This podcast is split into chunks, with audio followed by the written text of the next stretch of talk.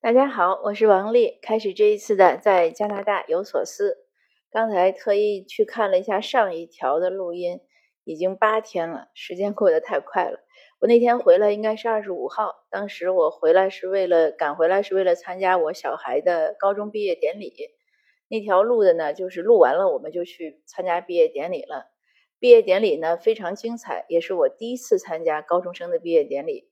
以前虽然有一有不少有大概有四五个五六个的朋友啊同学的孩子都过来读高中，呃，都高中毕业了，但是我也没有机会去看一眼。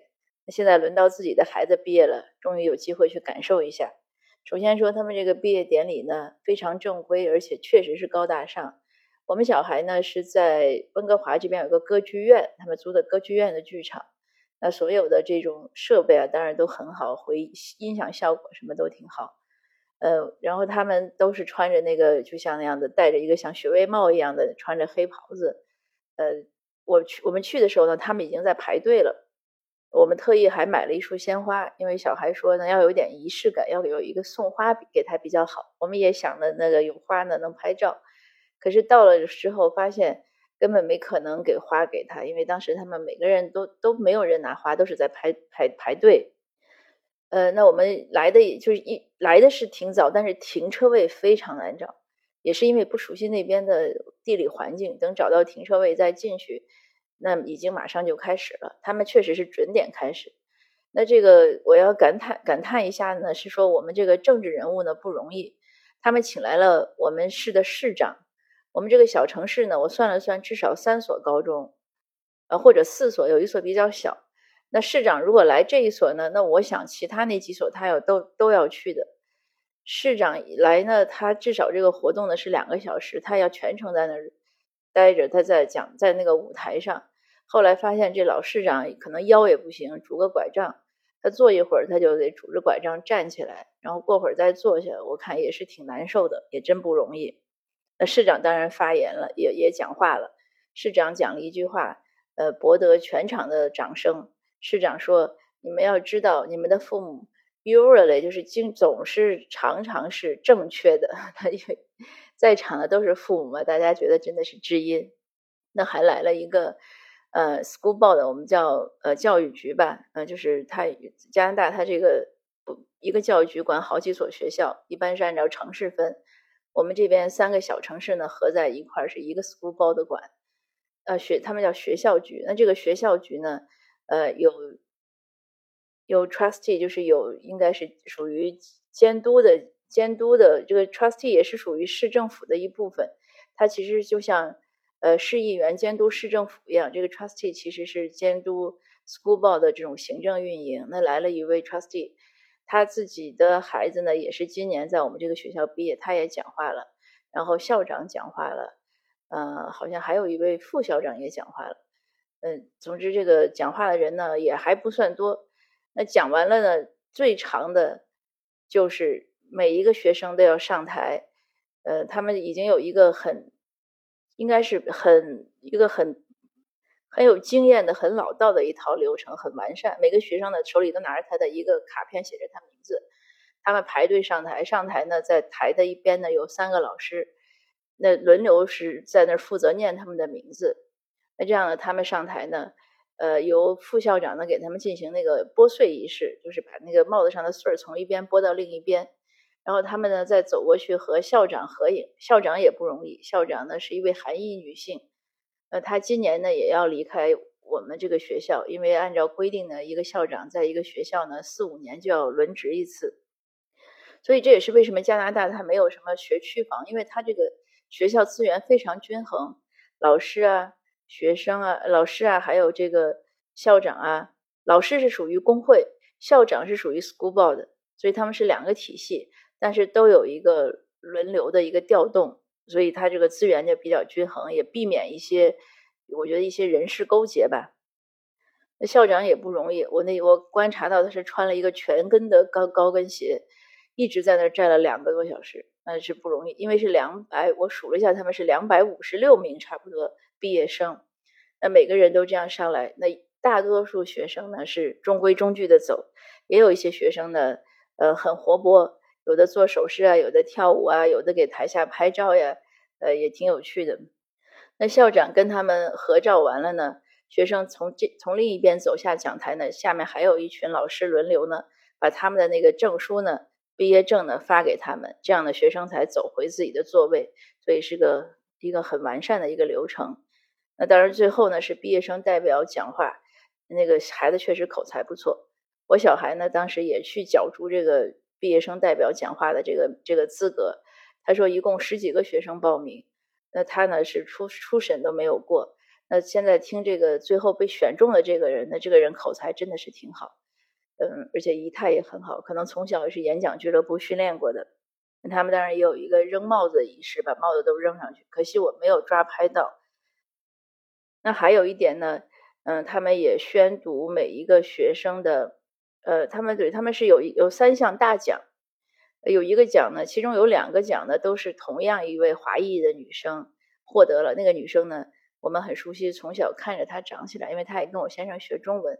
但是确实，我先生也说她是个学霸。所有的这些学中文的孩子里，那个孩子是表现最优秀和最自律的一个。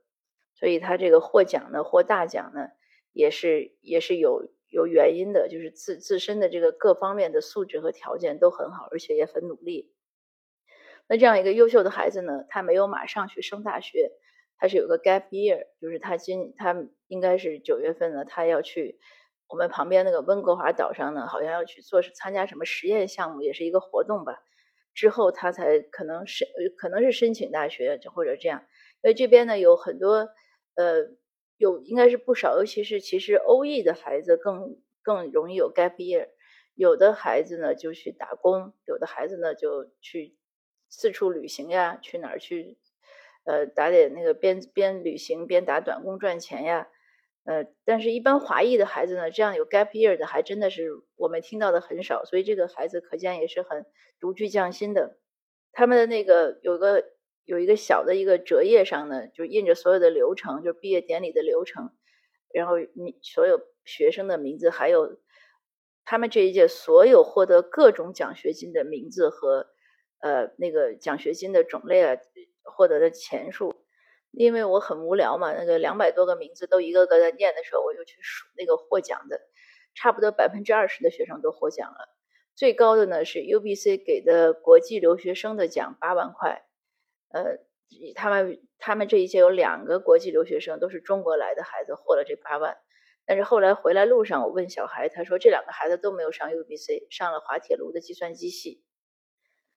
呃，虽然听起来八万加币是很多，但是 UBC 收国际留学生的钱也是很多的，这个要知道的。所以可能八万差不多是他们一个一年的学费吧。